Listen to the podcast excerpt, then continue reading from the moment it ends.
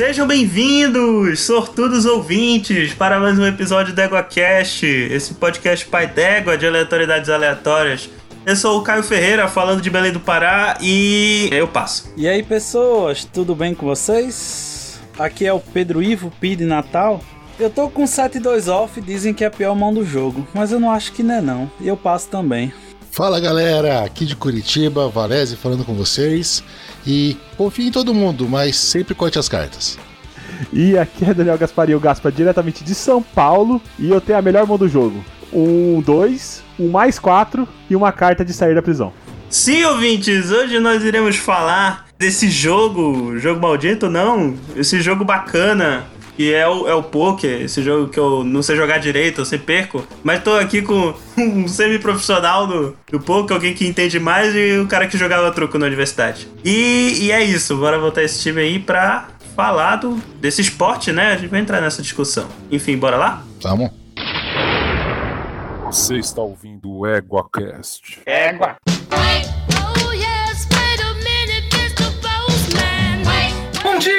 boa tarde, boa noite, bem-vindos a mais um Coice do Ego. Este que vos fala é Rodolfo e hoje quem será? Qual EguaCaster está aqui comigo? Como que eu vim parar aqui? Eu só tenho 6 anos de idade.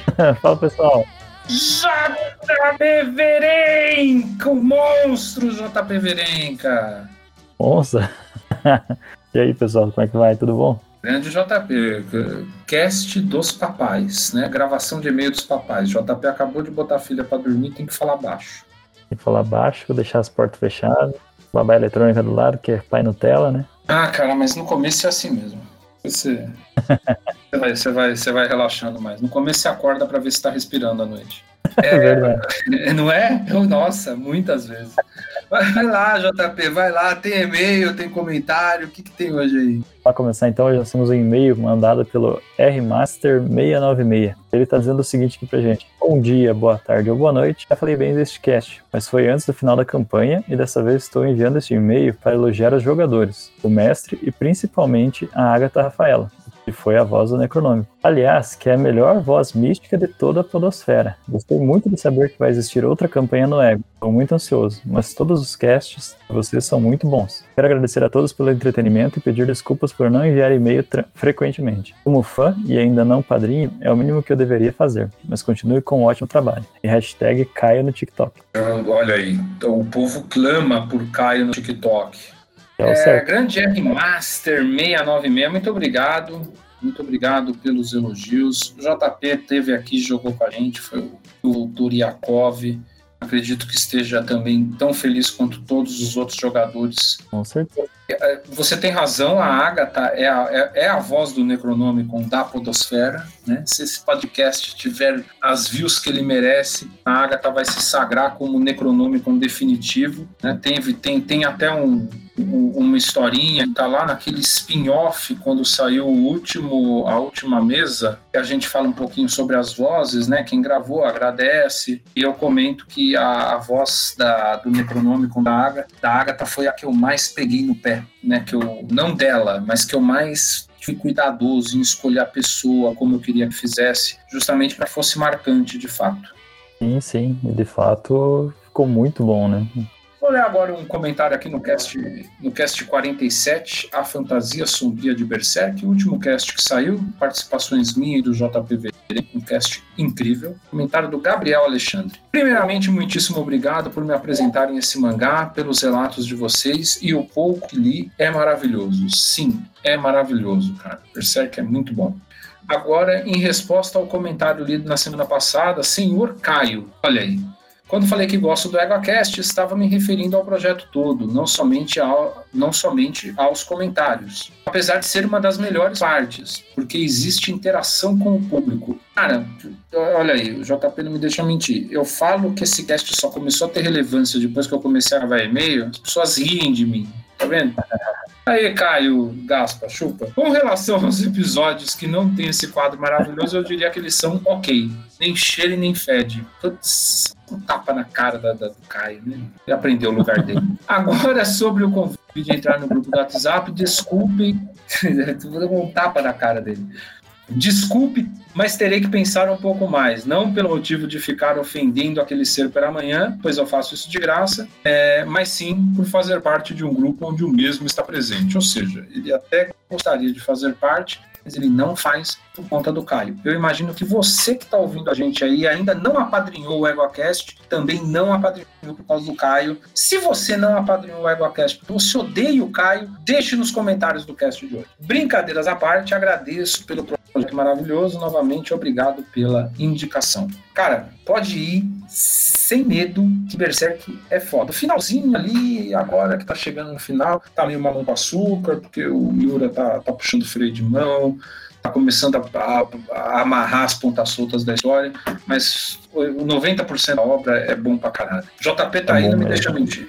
É verdade. É interessante falar isso que vá lá, busque as obras, assistam né, os, ao, ao filme, assistam ao anime também. Aí a gente aqui entrou num consenso aqui que é importante pegar o anime 2016 e transformar em podcast, né, Rodolfo? Pra não ver aquela animação, aquela prima de animação. Pois é, o anime de 2016, o anime de 2016 é muito bom, porque é muito bom a história, mas a obra é visual é, é- é bem duvidosa. Então ouça como podcast. E o- outra coisa, é, como resposta pro Gabriel Alexandre ali, que ele não quer, quer participar porque o Kai tá lá, não tem um nível do PicPay ali, Rodolfo, que você, que a gente, dependendo do quanto o cara pagar, a gente consegue vender o PegaCash? Ele pode ser dono do negócio e expulsar o cara. Tem, tem. Se você assinar, se você assinar lá pra cima, lá, cara, dependendo do quanto de dinheiro você der, a gente vende, passa o CNPJ do HCast pra você. E manda embora o Caio, ué. Vai, vai, manda embora o Caio, que, aliás, né, é o sonho de todos nós. né? Eu quase comprei o EgoCast só pra mandar o Caio embora. Tem mais, tem mais algum comentário aí, JP? Sim, temos aqui um comentário, comentário num cast mais antigo, assisti, mas é horrível, do Mikael Augusto, dizendo o seguinte: concordo plenamente. As Branquelas é um filme que de tão ruim ele acaba sendo bom. E mais, só é bom por causa da dublagem brasileira. Olha aí, um, um complacente do, do, do Caio e do Rodolfo. Cara, Branquelas é ruim. Acabou? Acabou o comentário, é isso? É só, isso mesmo. Não, é porque Branquelas, é- Branquelas é ruim com dublagem ou sem dublagem. Eu sou obrigado a concordar com o Caio, por mais que isso seja é, contra a lógica vigente. Branquelas é chato pra restos- O Caio eu não sei, né? Porque o Caio é mais, no- é o mais novinho nosso aqui, né? Mas no seu caso aqui, eu acho que foi a idade que você assistiu ele. Ou você deve assistido ele mais velho, já com uma cabeça um pouquinho mais séria, né? Porque, cara, é um filme bom, é engraçado. Só que muito mais assistir depois de adulto. Então, eu tenho medo de assistir e cair naquela situação que você não acha mais tanta graça. Vou colocar aqui um ponto para que a nossa audiência julgue. Branquelas só não é pior porque Terry Crews está no filme. Se você acha que a única coisa boa no filme da Branquelas é o Terry Crews, comente. Deixa eu dar uma volta aqui no, no comentário dele aqui. Tem mais, tem mais alguma coisa ou acabou, JP? Acho que é só isso mesmo, Rodolfo. Tá bom, então, que, que pouquinho, né? Poucos e-mails, um e-mail, dois comentários, comentem, comentem para que a melhor desse podcast continue vindo ao ar para vocês. Lembrem-se de nos apoiar no PicPay, procure LegoaCast, o link vai estar aqui na descrição desse post. Você pode nos apoiar aí com os valores dos nossos planos, fazer parte do grupo de WhatsApp e, claro, você ganha o direito de odiar o Caio online de é, através de um aplicativo de mensagens instantâneas, o que é algo maravilhoso. Algum recadinho aí, JP? Acho que é só isso. Falar pro pessoal ouvir o cast de Berserk, se, se empenhar e buscar as obras para conhecer bastante coisa ali e ver que é uma obra muito interessante. E vir comentar mais e mandar e-mails, né, pra gente, pra dizer o que, que achou e tudo mais. JP, jabazinho aí, saiu o seu podcast de Fórmula 1? Já, estamos aí, estamos falando já, né? é, especificamente de Fórmula 1, talvez mais pra frente a gente fale sobre algumas outro, outras categorias de automobilismo. Para quem quiser lá dar uma olhada, é o Sarjeta F1. É, é um, um grupo de pessoa que não é formado em nada, nem, nem em jornalismo, nem nada, falando o que acha sobre o esporte que a gente acaba amando, né?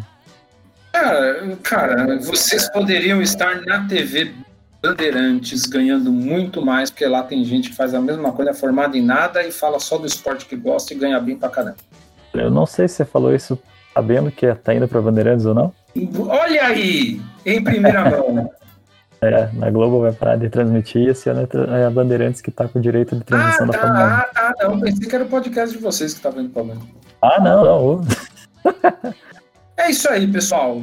Eu não tenho nada para dizer. Estes são os recados. Deem uma moral lá pro podcast do JP. O que você falar, eu não tenho nada pra dizer, também não tenho mais o que fazer. E é isso aí, pessoal. Ó, parafraseando o Rogerinho do Engá de novo, porque eu ando vendo os choques de cultura atrasados que eu deixei para trás. Acabou o programa, acabou, acabou, acabou o programa.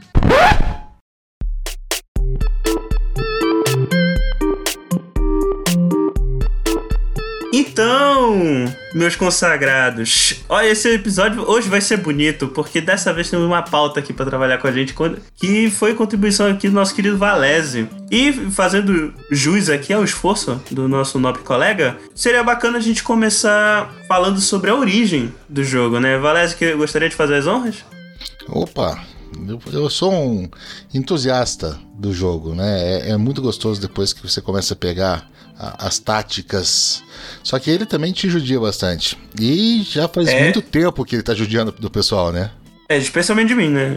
É, É. é aquela velha história. Quem nunca perdeu uma fazenda nunca jogou pôquer, né? Caramba. Ele, e, o- e o poker ele é desde antes das fazendas, né? A origem a gente nem sabe, mas tinha um jogo de dominó na China no século X que o pessoal dizia que dizem que pode ter sido uma das origens do, do jogo. Um jogo de, de cartas persa do século XVI chamado Asnas. Nunca vi falar também, só é, fazendo a pauta, mas não sei como é que ele é.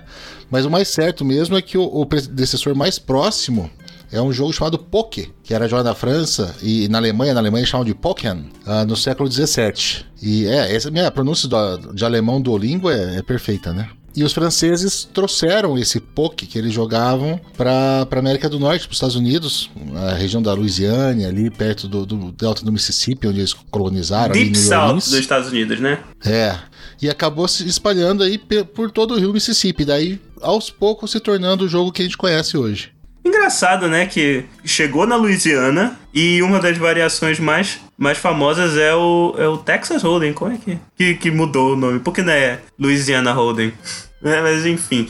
Antes da gente chegar no- nas variações e tal, eu queria fazer o- uma pergunta que eu geralmente faço quando a gente aborda esse tipo de assunto. Eu gostaria de saber o É, contato. eu, acho, eu acho que a pergunta, na verdade, é Valete Dama Reis ou Dama Valete Reis? Acho que é a pergunta mais importante, né, pra começar.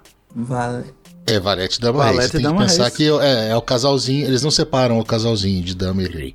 Ah, tá. É, eu nem sabia que tinha essa diferença. Ué, no truco é Dama, Valete e Rei, né? Ah, tá. É por conta desse, desse jogo aí. É, é porque é o seguinte, gente. No Pará ninguém joga truco.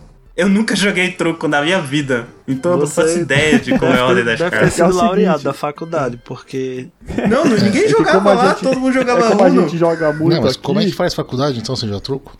É Não, verdade. todo mundo fala isso, cara. Não é possível. Aqui no Pará ninguém joga truco. O Pará é um mundo à parte. Mas tem um outro isso. jogo também que eu não sei se é de origem italiana. tudo- Eu, eu- eu aprendi com o meu, com o meu avô. A gente chamava de Scopa. Tem gente que chama Scopa 7. Também Eu já é ouvi um- falar desse. eu já ouvi É, falar, mas nunca vi. Isso. Mas também é um jogo que são as mesmas, o mesmo baralho do truco, não tem o 8, 9 10. E a dama, a dama vale 8, o valete 9 e o rei 10. Então é um outro jogo também que eles usam mais ou menos a sequência do truco. Que coisa. O, esse Scopa usa baralho espanhol, não?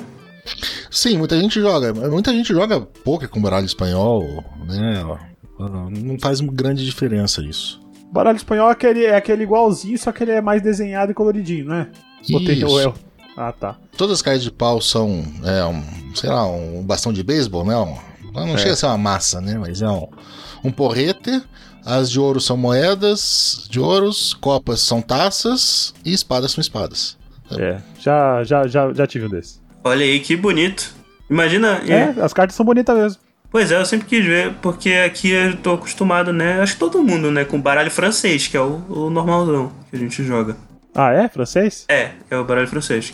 Essa variação. Tem o baralho alemão também, que é um pouco diferente, mas. Mas, enfim. É, eu queria saber, na verdade, o primeiro contato que vocês tiveram com o poker. Pode ser. É, PI, primeiro. Como é que tu perdeste tua fazenda aí no, no poker? Eu sempre gostei muito de jogos, de, de jogos, mas eu gostava muito de filmes com a temática de cassino, né? Então, os, e os mais famosos sempre foram os que blackjack, que contava cartas, essas coisas do tipo. E o poker mesmo, eu comecei a acompanhar mais com o a gente vai falar mais à frente sobre isso, mas o World Series of Poker, né? A- o Campeonato Mundial de Poker que pa- passava aqui no Brasil na ESPN. E aí eu comecei a, a- a assistir aí para tentar entender o que estava acontecendo no jogo, eu comecei a estudar o jogo. E aí a partir daí eu fui jogando, estudando, jogando. Hoje eu sou um jogador totalmente amador, meu, a gente pode falar sobre isso, mas meu meu buy médio é bem baixo, só jogo brincando mesmo, eu não vi, eu não tô atrás de lucro nada, mas o bom do poker é justamente essa história de você entender a matemática por trás de toda a tática que você tem que usar para entender, para jogar, para como eu jogo só online, então você tem que ter muito mais a estatística a matemática na sua cabeça para você tentar melhorar no jogo, né? Porque no, no, no ao vivo você tem muitas outras, outras variáveis que no online a gente não encontra tão bem. Entendi. E, e, e Valese, é, onde que tu aprendeste a jogar poker? Cara, foi. Eu tava na faculdade, agora eu vou, né, soltar aquele RG mofado aqui pra vocês. Mas foi, foi mais ou menos em 93, 94. Não era nem Ah. nascido. É.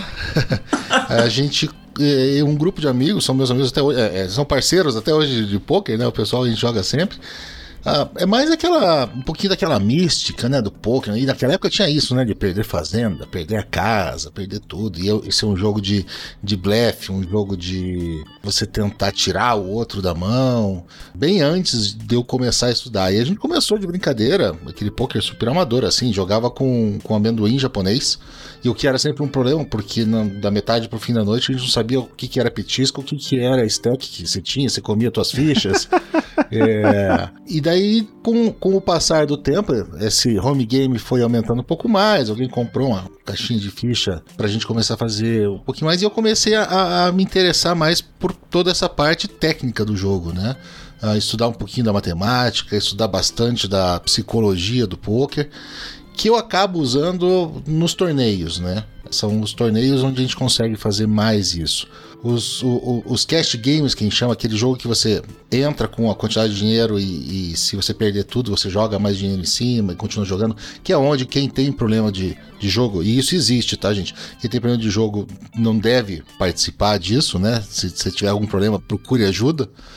É, Esses, esses são, também são bainhos assim. O cara que perde a noite inteira, o cara perdeu 25 reais, vamos dizer assim. A gente joga centavos e temos até um lema, né, no nosso, nosso grupo de home game que é: Eu vim aqui é pra beber, se eu ganhar foi sem querer.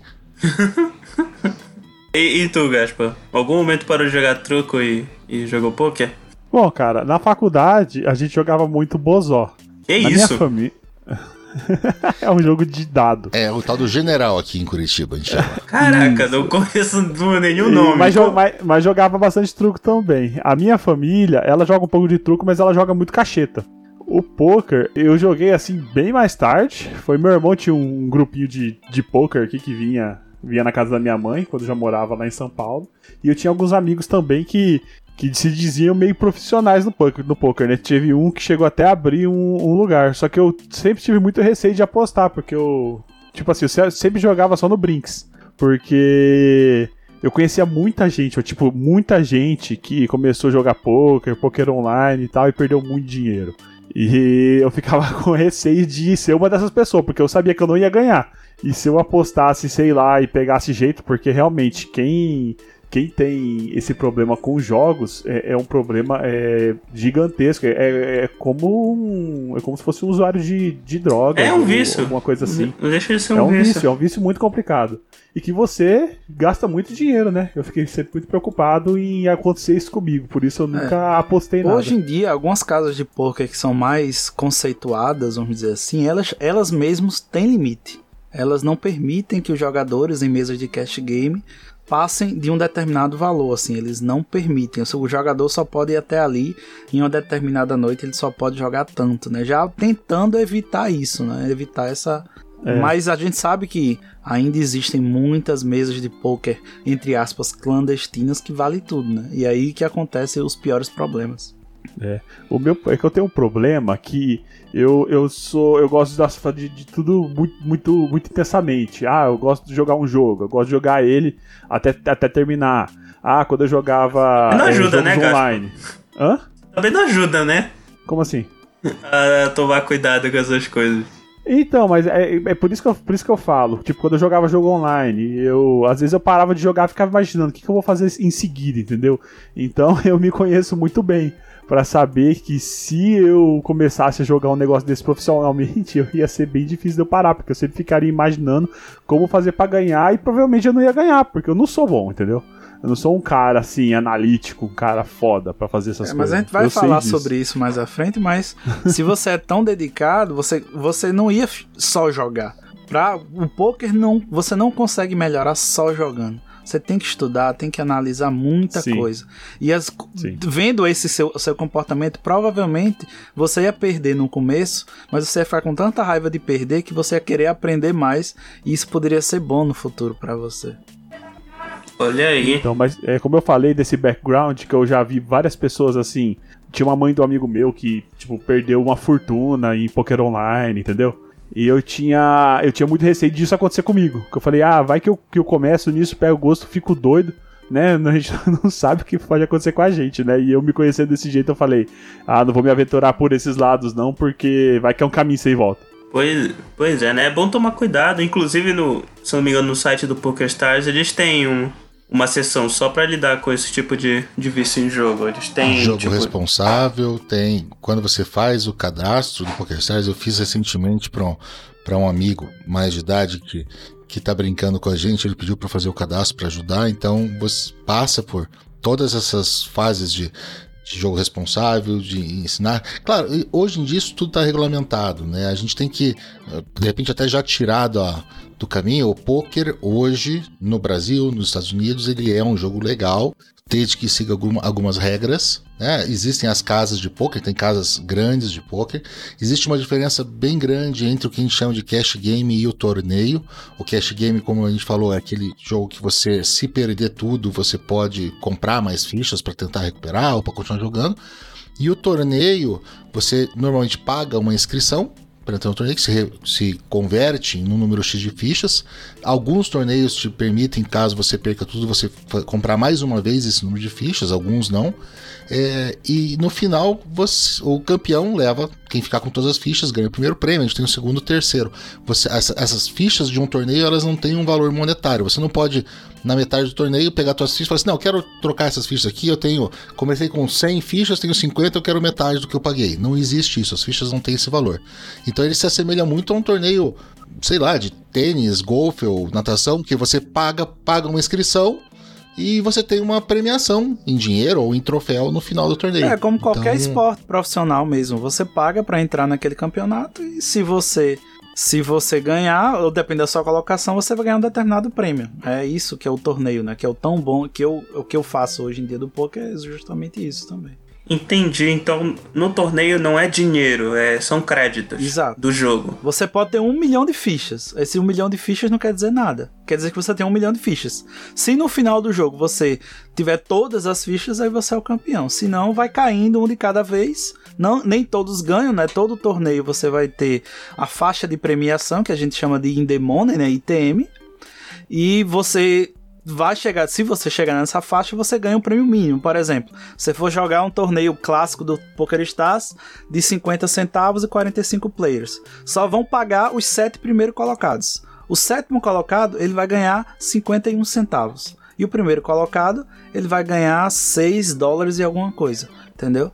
Então, é assim, você pode passar o torneio todinho com a maior quantidade de fichas, mas se você cair em oitavo, você não vai ganhar nada. Que coisa, né? Coitada. E você não tem como- colocar. Não tem como pôr a mão no bolso Exa- pra tirar a escritura da fazenda e comprar mais ficha. Você caiu, você caiu. Ah, então. Ah, isso aí já é um estilo mais interessante, né? Porque É o que serve pra Você- mim. é, você não vai conseguir aí se fuder tanto, né? Aliás, eu gosto de, de torneio. Eu gosto de, de qualquer tipo de torneio porque me lembra anime com arco de torneio. Eu acho isso muito legal. Então, torneio é, é divertido. Vou tentar participar de um torneio qualquer dia desses. All in. 6 million. Bet. 6 million. All in. Eu queria saber que estilo de jogo, né? O que eu posso entrar no torneio qualquer. É, quais são os que tem que, disponíveis, né? Quais são os, os estilos de poker que existem? Eu conheço o Texas Hold'em. E já ouvi falar do, do poker clássico também, basicamente, né? Mas, mas ô, galera, vocês podem explicar melhor para os ouvintes o- qual é a diferença? Se tem alguns outros estilos que vale, vale citar e tal. É, a gente tem bastante estilo de poker, né? O que você chama de- do, do poker clássico, o cinco cartas na mão, né? É o, o five card draw que a gente chama. Você recebe cinco cartas e pode trocar até três dessas cinco. O, o Texas Hold'em, que é o, o estilo de jogo mais famoso e mais jogado pelo mundo inteiro, é o único estilo jogado no World Series, que é o torneio mundial de poker desde que ele foi criado em 1970. Você recebe duas cartas fechadas suas e você vai ter cinco cartas comunitárias abertas na mesa. E você precisa fazer a melhor combinação possível de cinco com essas sete. Você não precisa usar as suas duas. Você pode usar uma carta sua só e quatro da mesa. Ou, se a melhor combinação possível for as cinco cartas na mesa, você pode jogar com aquilo. Só que aquilo todo mundo tem, você vai no máximo empatar. Né? Ah, mas a gente tem outros estilos. A gente tem o Omaha, que é quando você recebe quatro cartas na mão, fechadas, e abrem cinco na mesa. E daí você é obrigado a usar duas da sua mão e, e três da mesa.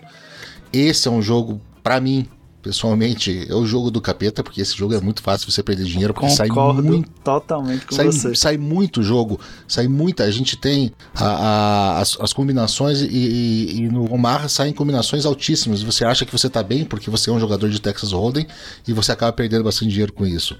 Ah, o, o High Low, que é um jogo que premia metade do pote, metade das fichas estão no pote para o maior jogo e metade para o menor jogo.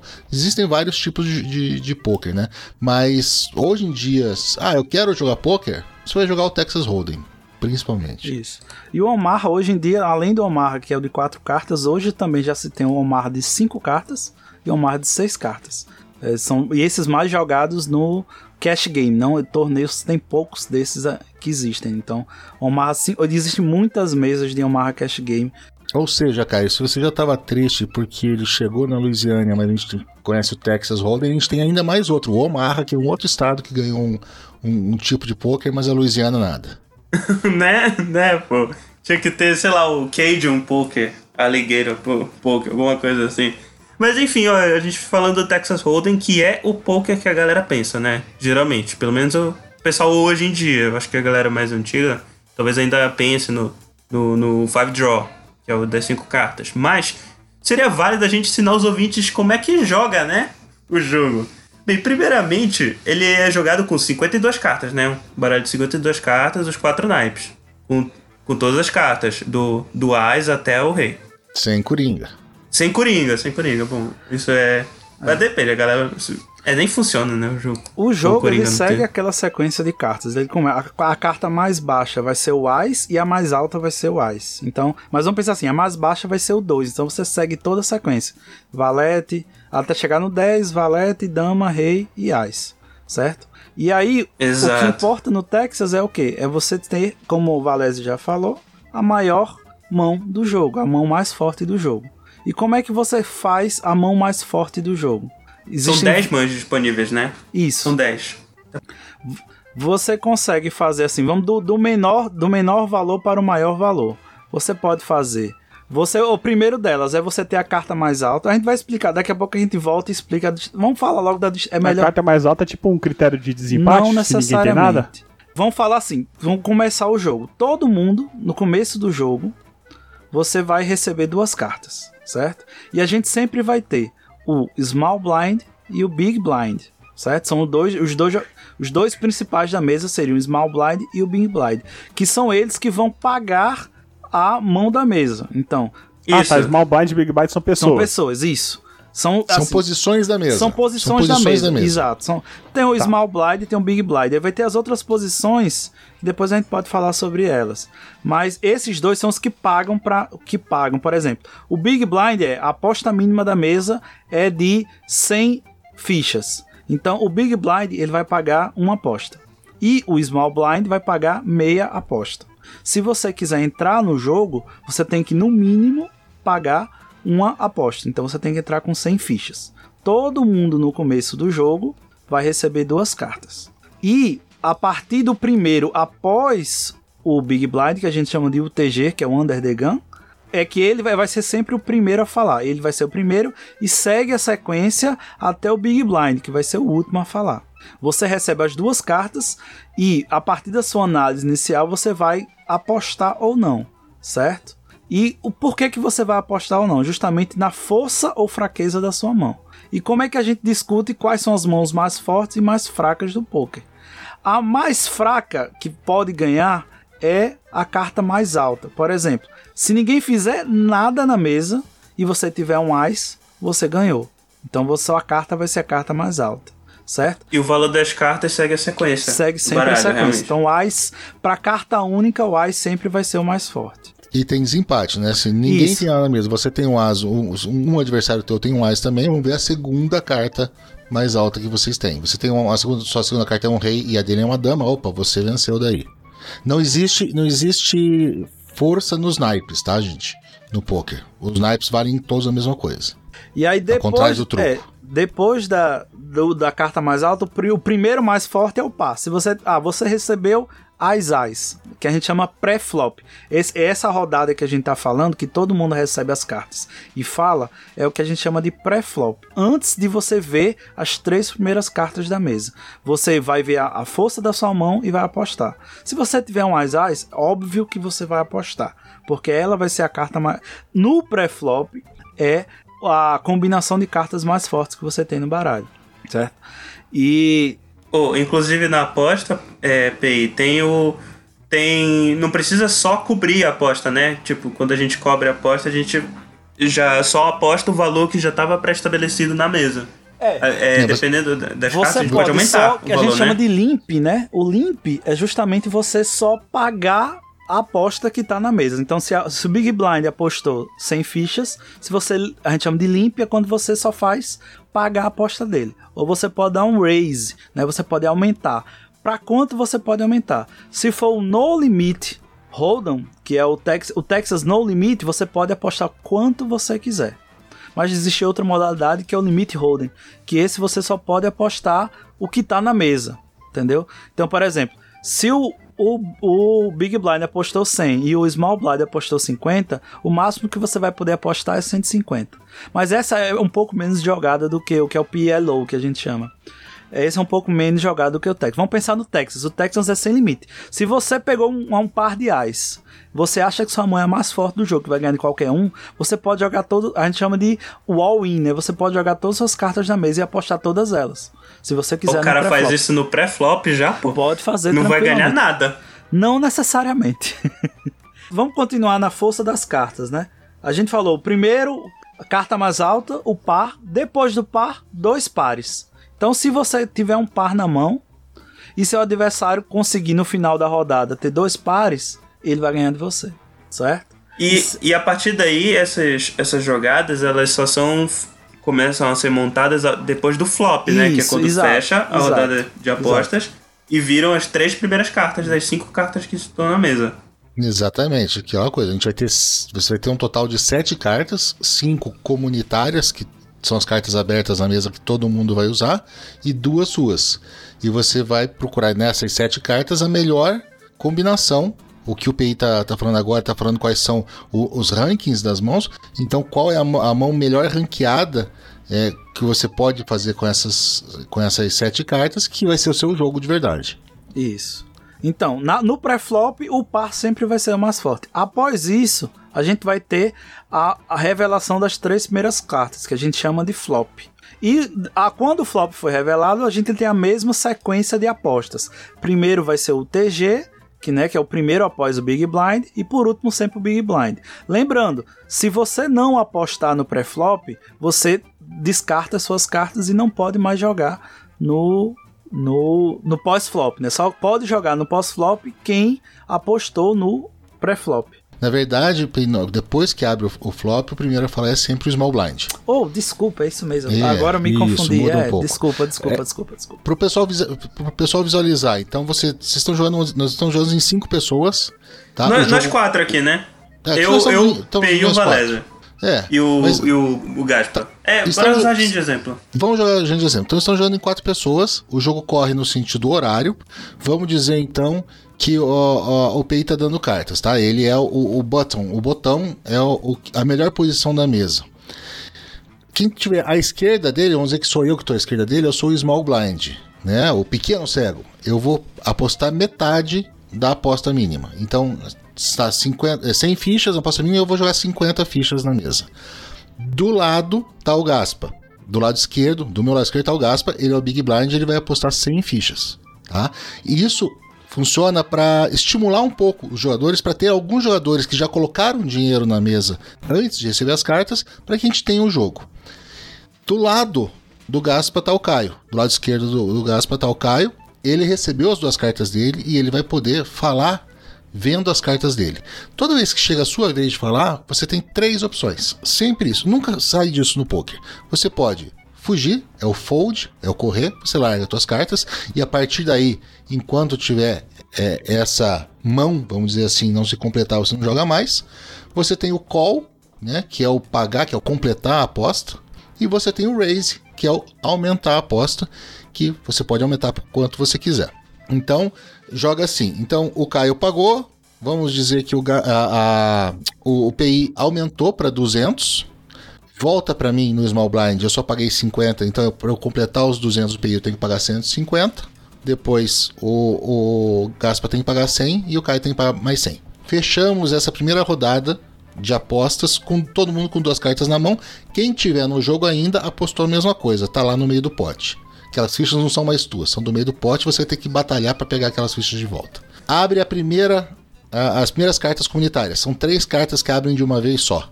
Esse é o, É o flop, flop. que a gente chama. Exatamente. Abriu o flop. Quem fala primeiro? Eu. Eu, tô, eu sou o, o, o small blind, eu tô à esquerda do, do PI, que deu as cartas, eu falo primeiro. Sempre três op- opções. Eu posso correr, não é negócio, porque ninguém apostou nada, a gente tá jogando aqui. Eu posso pagar, como ninguém apostou nada, isso se chama dar um check, ou pedir a mesa, si- significa assim, eu quero jogar só com o que tem ali no pote, não quero apostar nada. Ou eu posso dar um raise e aumentar. Correr, pagar, aumentar sempre. A gente tem mais uma rodada de apostas. Abre-se mais uma, depois que todo mundo equalizou isso, quem tinha que fugir, fugiu tal, abre-se mais uma carta. É, essa quarta carta a gente chama de turn. Mais uma rodada de apostas começa. Sempre quem tá. ó, A primeira pessoa que tá no jogo à esquerda de quem tá dando carta. A última carta é aberta, é o River, que a gente chama. Mais uma última rodada de apostas. E daí, se ainda tiver mais de um jogador vivo, que apostou e foi pago, a gente mostra as cartas e vamos entrar no ranking que o PI vai continuar falando. Acabou essa mão do jogo, quem ganhou puxa as fichas e o baralho que estava na mão do PI vem para mim. Eu passo a ser o dealer, o botão, o button. Quem estava à minha esquerda, que era o Gaspa, ele, o Gaspa, que foi o Big Blind, ele passa a ser o Small Blind. E o Caio passa a ser o Big Blind. Ou seja, todo mundo vai. Isso vai girando, isso vai rodando. E a gente vai dizer depois. Primeiro, para que todo mundo coloque dinheiro antes na mesa de uma forma igualitária. E segundo, porque como o poker é um jogo de informação incompleta, quem fala depois dos outros tem mais vantagem. Então isso vai rodando sempre, as posições da, da mesa vão rodando. Ou seja, é- essas são as regras básicas do, do, do poker. O PEI tem que terminar de falar o ranking de mãos. Tem um- uma máxima enorme do poker que diz, e é verdade, que o poker é um jogo que você leva uma noite para aprender e uma vida inteira para dominar. E é mais ou menos isso. Porque a gente vai começar a complicar agora, por isso que ele se torna tão complicado, por causa da probabilidade de cada mão sair, certo? Depois da gente ter o par, a gente vai ter os dois pares. Você vai ter duas cartas na mão e você vai precisar de duas cartas na mesa. Com isso, você vai fazer dois pares. Após os dois pares, você entra na trinca. Então, você pode ter duas, um par na mão no pré-flop e vir uma carta que combine com o seu, que você vai fazer sua trinca. Ou você pode ter a sua carta, usar uma das suas cartas da mão e pegar duas cartas comunitárias. Então, você teria uma trinca. Depois da trinca, é a, é a sequência. Então, por exemplo, você vai ter uma na sua mão 5 e 6. E aparece no flop 7, 8 e 4. Você conseguiu fazer uma sequência de 4 a 8. Não é isso? 4, 5, 6, 7 e 8. Isso.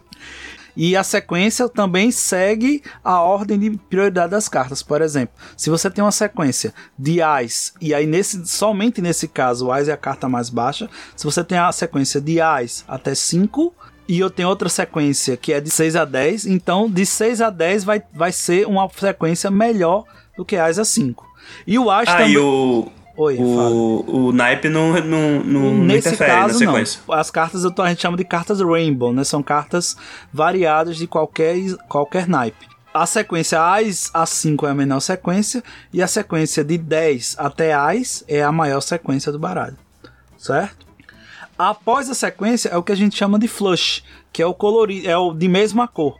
Todas as cartas que estão, as suas duas cartas ou a sua única carta, combinam com as cartas que estão na mesa, com as cartas comunitárias, e vão ter cinco cartas do mesmo naipe, certo? Eu tenho, eu tenho uma dúvida.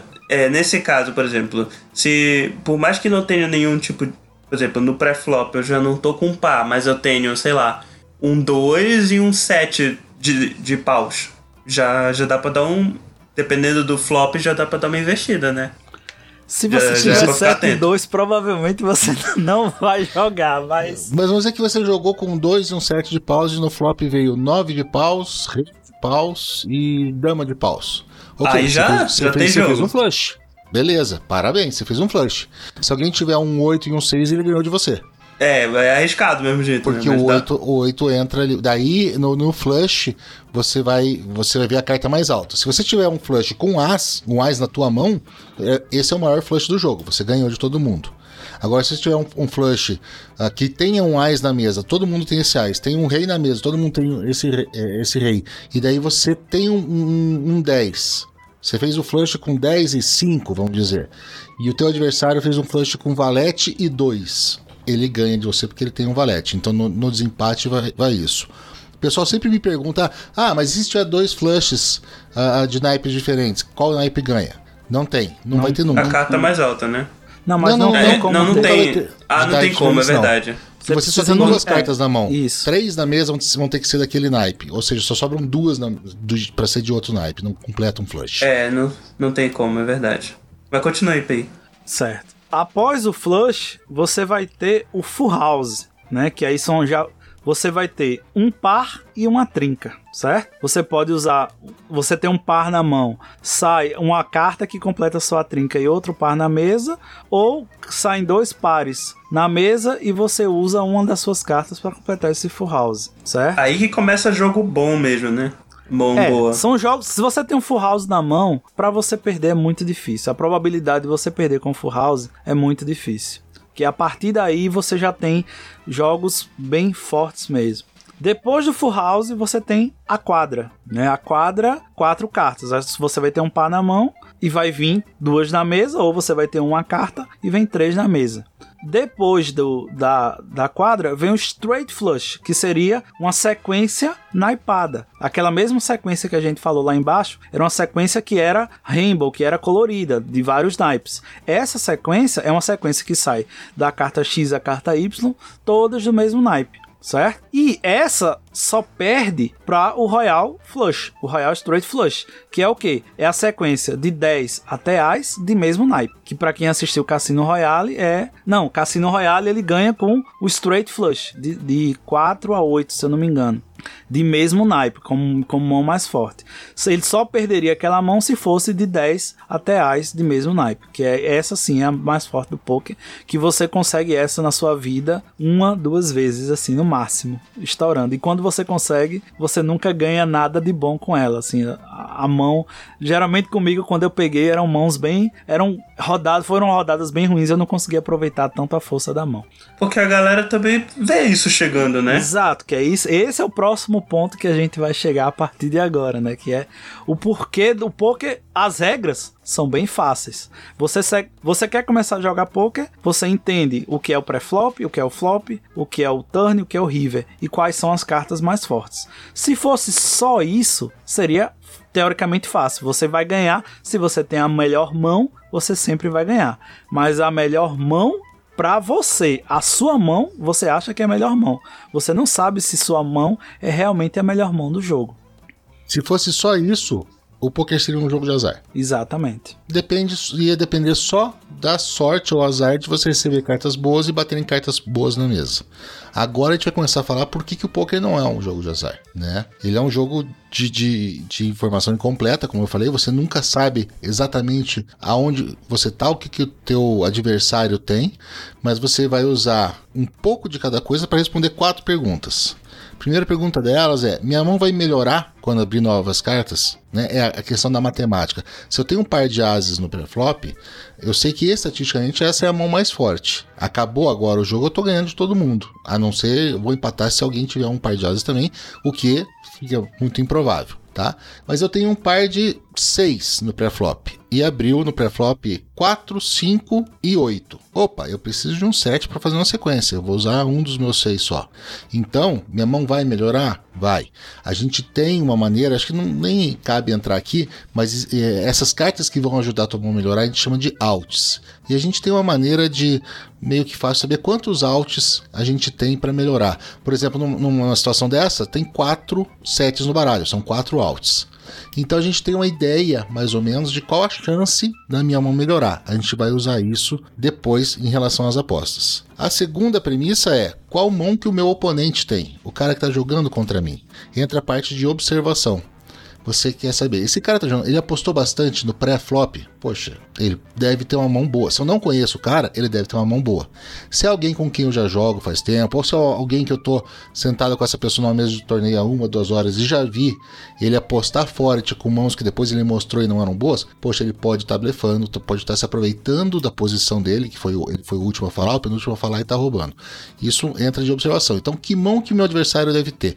Baseado nas ações que ele teve no, no jogo até agora, nesta mão, onde que eu coloco ele? Eu coloco ele num par de ases, eu coloco ele num par de 10. Claro, você nunca hum, vai conseguir adivinhar, ninguém vai conseguir adivinhar o que outro tem, mas você coloca ele dentro de um range, dentro de uma faixa de possíveis mãos dele, e daí você vai comparar com as suas mãos e, e como a sua mão pode melhorar. Isso. Cada, cada cadeira, cada, cada posição da mesa do poker, a gente meio que tem um range pré-definido. Ah, se o cara tiver no UTG, a gente sabe que ele vai abrir com poucas cartas, cartas mais fortes. Por quê? Porque ele vai ser o primeiro a falar e todo mundo na mesa ainda vai falar. Então, se a mão dele não for muito boa, ele vai perder as fichas dele. Já o Button, que é o último a falar no pré-flop, ele tem informação de toda a mesa. Então, a partir É o cara dono que- do blefe, né? Ele pode levar aquela hora, porque, vamos dizer assim, você tá dando. Eu, eu tô dando cartas. E de repente, a mesa inteira, nós estamos jogando em seis pessoas, tem o Small e o Big pra falar, que já puseram, foram obrigados a colocar, e todo mundo correu antes de mim. Poxa, se esses dois aqui não tem nada, eu não preciso ter uma mão muito grande também. Vamos continuar no nosso padrão de apostas. Tá 50 a 100 o Small e o Big, eu vou apostar 300 aqui. Se os dois não tiverem nada, eu, eu ganhei esses 150 agora. Por quê? Porque eu tenho posição. Eu já, eu, eu já sei que os outros correram. Agora, o primeiro a falar depois, depois do, do, do, do Big Blind, o UTG, o Under the Gun, até por isso que é a- a- o nome da mesa, ele tá Under the Gun, ele tá embaixo da, do revólver, ele é o primeiro, fale você, agora que você fala. Ele tem quatro pessoas para falar depois dele, mais os blinds para falar. Ou seja, ele precisa ter uma mão mais forte para ele entrar nesse jogo, porque as chances de alguém ter alguma coisa que bata a mão dele são maiores, porque as pessoas vão falar ainda. Olha só, e eu achava que poker era só você ficar com os olhinhos assim meio fechados olhando pra um lado pro outro, sabe? Calma aí. Então, calma que a gente tá chegando. Eu falei, eu falei de, de do- duas premissas. Uma terceira premissa. Eu consigo fazer o meu oponente desistir da mão dele? Eu não preciso necessariamente ter a melhor mão. Entra a parte da psicologia do poker. Eu posso obrigar o cara a achar que a mão dele não é boa. Fazer o cara pensar que a minha mão é melhor do que ela é. A gente entra numa questão de nível de pensamento que é um pouquinho mais complicado, mas eu apostei. Eu sou o botão, eu sou o dealer, naquela nossa coisa, eu apostei 300. Poxa, mas o Big Blind, o cara que já tinha apostado 100, ele completou mais 200, porque na verdade, se ele fizer as contas, tem 300 fichas minhas no pote, 100 dele, que ele já apostou, que não são mais dele, e 50 do Small Blind. Tem 450 fichas no pote e ele precisa apostar 200, é menos da metade. Ah, se eu tiver, por exemplo, um, um rei e uma dama, ou um rei e um valete, eu vou fazer isso, eu vou postar para ver o que, o que, que bate. Ok, eu tentei roubar com nada, 7 e 2. Abre o flop. Um 5, um 9 e um Ice. Ok, não fiz nada. Nada e tenho chance quase nenhuma de fazer nada. O Big Blind pediu mesa, deu um check. Eu posso assumir, se eu conhecer o cara, ele não tem nada. Ou ele ficou com medo do Ice. O que, que eu vou fazer? Eu vou fazer uma outra aposta em cima. Ou seja, eu vou psicologicamente empurrar o cara para ele achar que eu- aquela minha primeira aposta eu tinha um Ice na mão. Então eu posso fazer, eu posso vencer o meu oponente sem ter as melhores cartas. Entra aqui uma coisa que a gente vai falar logo daqui a pouquinho do porquê o, o poker não ser um jogo de azar. E por último, que é uma coisa que ajuda bastante, é quanto que eu vou ganhar se eu pagar essa aposta. Entra na estatística, a gente vai usar um pouco disso tudo que eu falei. Ah, tem tantas fichas no pote, tem 600 fichas no pote, me custa 200 para pagar. 3 para 1. 3 para 1. Para essa aposta mi- minha ser lucrativa, eu preciso ganhar uma a cada quatro vezes. Porque em três vezes eu vou perder 600, mas em uma vez eu vou ganhar 600, fiquei no 0 a 0. Então a gente conta quantos altos a gente tem. Claro, a gente, não faz essa matemática o tempo inteiro. Quando a gente, a gente- você está aprendendo, estudando poker, parece, meu Deus, eu nunca vou conseguir fazer isso no intervalo de 30 segundos, um minuto, que é o que eu tenho para fazer.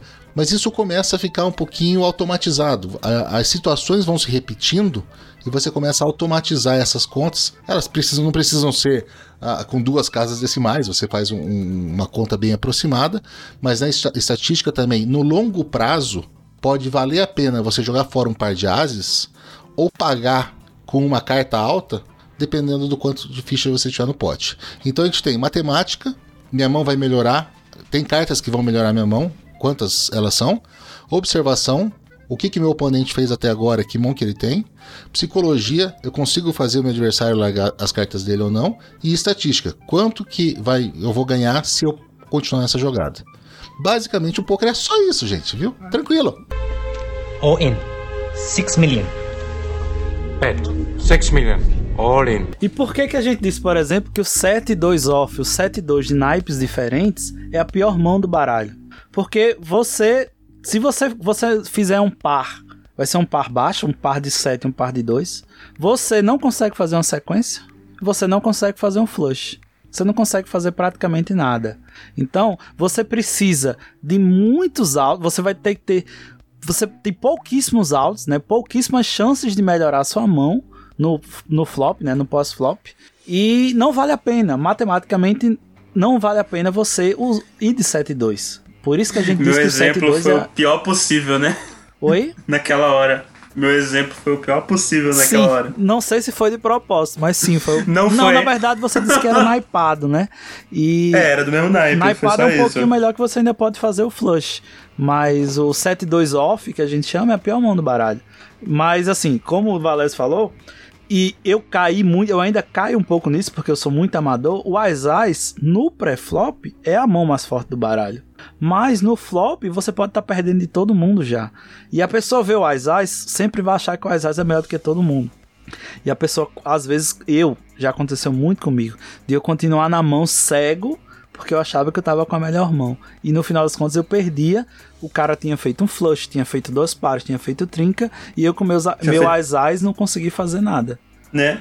Isso acontece direto comigo também. Aliás, eu até pensei numa situação aqui que dava pra ganhar uma mesa, uma mão boa com o Royal Straight Flush.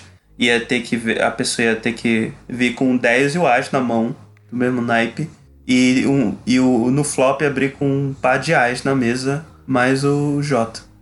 Então, E se, aí a galera- é, se você coloca no- no... YouTube, exatamente. Tem, tem alguns casos muito assim que você não acredita que aquilo pode acontecer.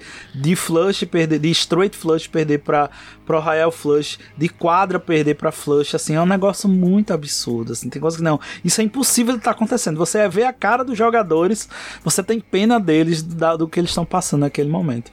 É só Não colocar tem poker face, né, nessa hora. Né? o não pior tem. que tem. É, é, é, não, tem quando ju- você tá jogando, depois não tem. É, depois É, que e- bate, aí você vê a cara de desespero deles. Mas na hora do jogo, assim, é fantástico você ver esses vídeos. É só colocar no YouTube maiores. Quadras de ases, é, é. Uma, quadras de ases, flush. versus Royal Flush. É, isso. Coloque no, no, no, no YouTube que vai aparecer muitos, muitos casos massas sobre isso. E aí você entra na dentro do mundo do poker, porque daí você vê. E, e assim, aí é a questão de variância, bateram as cartas do adversário. Na maioria das vezes você vai ganhar, mas tem aquela, aqueles 2%, aqueles 5% de vezes que a matemática diz que vão bater as cartas do adversário e ele vai te ganhar. E entra nas famosas bad beats, né? São os azares que você tem, são aquelas mãos que você não tinha como perder e o cara acertou duas cartas seguidas no, no, no turn e no, no river que fizeram ele ganhar de você. E você foi comigo. eliminado do torneio, você perdeu um monte de fichas. E todo jogador de pôquer tem pelo menos umas 10 histórias de Oh. bad beat, bem triste pra contar pra você. Ou se não. Por exemplo, assim, uma, uma bad beat clássica, você. O TG abre a mão. Assim, você tá numa fase de um torneio, que é uma fase que todos estão curtos. que a gente chama. Ah, cada um vai ter 10 Big Blinds, que a gente já disse que o jogador tá bem curto com 10 Big Blinds. Você tá no, no botão, na, no dealer, né? Você vai ser o último a falar. E o UTG, ele abre a mão, ele aposta dois blinds, né? Dois big blinds. Você tá no UTG você recebe as AIS. Aí o que que você faz? Você pode aumentar a aposta, você pode pagar ou pode aumentar apostas. Como você tá muito curto, você geralmente o que, que você vai fazer? Você vai de all-in, você vai apostar tudo. E ele paga. Aí ele paga com, sei lá, par de 6. E você com seu par de AIS. No pré-flop, a sua mão é muito mais forte. Aí bate um 6 no river e tchau, torneio pra você. Ele ganha de você, você vai embora. É a bad beat mais clássica, é a bad beat de AIS, né? Essa é a, a pior de todas. De par de AIS é a, a pior de todas. E quando a gente fala é a, é a mão mais forte, um par maior versus um par menor, um par de ases versus um par de seis, um par de reis versus um par de valetes, ela é favorita, mas mais ou menos assim, 80, 85 a 15, 80 80 a 20. Ou seja, é uma mão que é favorita, mas a cada cinco vezes que você jogar um, um- um par maior contra um par menor, você vai perder uma. Então, se você pensar assim, claro, ela é super favorita, você tem que jogar, mas não é azar que você perdeu. Se você joga com frequência, se você joga uma vez por mês, ah, uma noite com os amigos, 6, 7 horas, se você joga uma vez por semana, duas horas online, você vai jogar milhares de mãos. Isso vai, isso vai acontecer centenas de vezes. O, que- significa que você vai perder dezenas de vezes com um par maior para um par menor. Isso não, é, não significa que seja um jogo de azar. É a estatística do jogo. Você tem que ter um pouquinho de resiliência para saber que essa estatística vai acontecer e que da próxima vez você tem que jogar igualzinho você jogou, porque estatisticamente você vai mais ganhar do que perder. O poker nunca é uma hora de jogo, uma noite de jogo, um- uma semana de jogo. O poker é uma vida de jogo. Você, eu, eu costumo assim. Aliás, o, cara até falou semi-profissional. Não, não chego nem perto de ser semi-profissional, mas eu gosto de jogar. Tem alguns, algumas turmas que jogam. Eu jogo. geralmente eu tenho um alvará para jogar duas a três vezes por mês. Agora que a gente está gravando durante a pandemia, a gente mudou todos os nossos jogos para o online. São torneios. São torneios, às vezes, que são etapas. A gente joga o ano inteiro, uma etapa por mês. Então vamos dizer que eu jogue quatro vezes por mês. Né? Eu só conto os meus ganhos, ou minhas perdas no poker que acontecem assim depois eh, por ano. Ó, em 2019 eu ganhei 500 reais no poker. Em 2020 eu ganhei, perdi 200 reais no poker. Ah, porque não adianta você contar numa noite. Claro, você ganhou um torneio, ganhou é, é, 150 reais. Poxa, que legal. Pô, vou contar para os outros que eu ganhei o torneio. Mas você vai perder outros por conta dessa variância. Então o poker é, é, um, é um- sempre um long run. É sempre um- uma reta longa que você vai jogar. No, no curto espaço de tempo, você pode estar. Você, por exemplo, eu vou, a gente vai falar mais à frente sobre streamers de poker também. Mas, por exemplo, esse ano, Nelepo, Nelepo é um famoso streamer brasileiro de poker. Ele começou o ano, até março mais ou menos, ele estava a 30 mil dólares negativo. Chegou a quase 40 mil dólares negativo. Ele joga todos os dias, joga mais de 50 torneios por dia e torneios de bains caros, bains de 100, 200, 500 dólares. E ele tava 300, ele tava 30k negativo. Só que na vida toda dele, ele tá 500k positivo dólares. Então ele tem 500 mil dólares de ganhos a vida toda. Então esses 30 que ele perdeu esse ano não são nada comparado ao histórico dele. E assim, o longo prazo dele é muito positivo. Tanto é que dois meses depois ele ganhou um torneio de 200 mil dólares. Então, ele, assim, o longo prazo dele, a gente chama isso de longo prazo, né? O longo prazo dele está acontecendo. Você vê o gráfico dele de ganhos, é um gráfico pra cima o tempo todo. Certo? Existem casos de jogadores sim que do nada o cara aparece e ganha um torneio milionário. Por exemplo, teve um brasileiro que ele ganhou esse ano passado, foi esse ano, não lembro mais.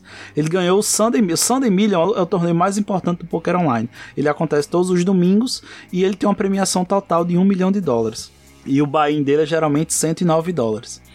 Um brasileiro esse ano ele ganhou esse Sunday Million. Ele ganhou, se eu não me engano, foi foi o maior prêmio de um brasileiro online. Foi mil, 1 milhão e 400, 1 milhão e 200 mil dólares, uma coisa assim que ele ganhou. Ele não jogava assim, ele se inscreveu, que a gente chama de satélite, né? Ele pagou baratinho para entrar num satélite. Esse satélite valia vaga para esse torneio maior, e esse torneio maior foi o Sandemilha e ele ganhou. Ah, ele teve sorte? Teve muita sorte. Mas o depois desse torneio é, uma, é a, a ladeira baixa. Ele só tá perdendo, perdendo, perdendo, perdendo. Por quê? Porque ele teve um pico, ele teve uma sorte muito grande. Mas o poker não é só sorte. Existe o fator sorte? Claro que existe. Mas o longo prazo, a sequência, o ser lucrativo, essa jogada parece não ser lucrativa agora, mas a longo prazo você perdeu seu Ais para um 7 2 off. Poxa, mas se você jogar 100 mãos, você vai ganhar 80, 90% das vezes. Mas aquela mão específica você perdeu. Por isso que a gente fala tanto do bad beat. Mas o bad beat acontece. Você tem que seguir em frente e subindo cada vez mais, estudando, melhorando o seu jogo e estudando. Eu acho isso, sinceramente, bem fascinante, né? Tipo, os altos e baixos da carreira dos jogadores e tal. E eu, eu fico bem empolgado com isso, inclusive. Aliás, um, um ponto que eu queria levantar aqui é que muita gente não percebe, mas tem muita expressão às vezes que a gente usa no nosso dia a dia que vem do, do, do poker e não só do poker, mas de, de jogos de baralho, por exemplo.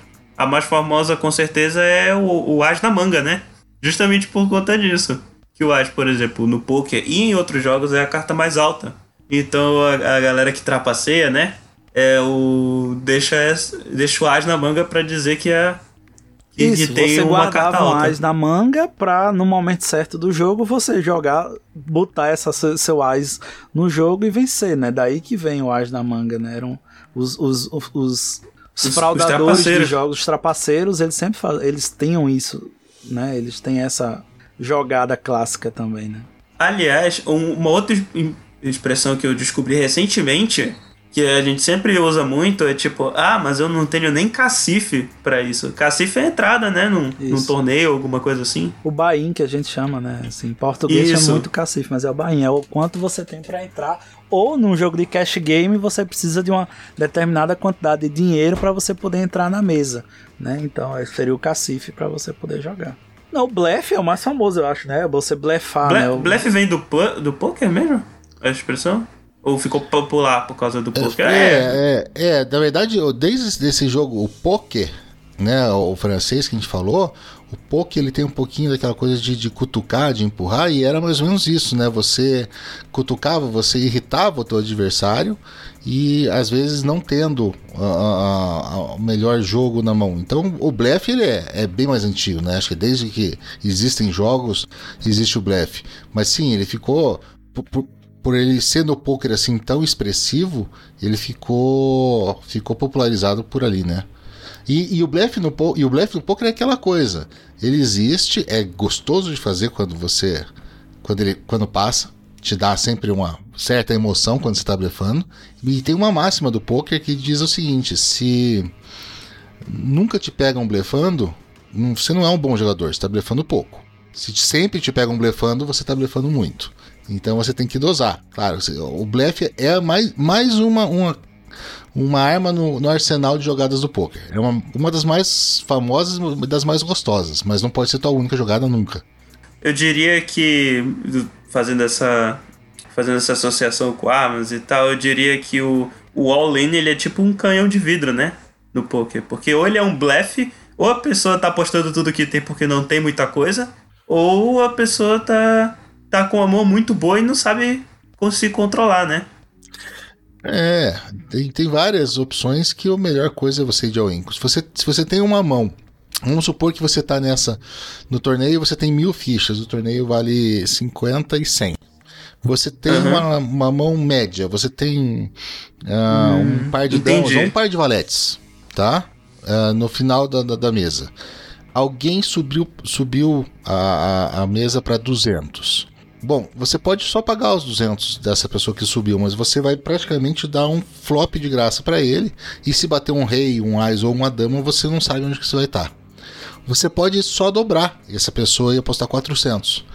Mas aí, se ela pagar ou mais alguém entrar, você vai ficar com 600 para trás só. E uma aposta tua depois do flop vai ser paga por todo mundo, porque ela vai ser pequena em relação ao, ao pote. Aquilo que a gente falou da estatística.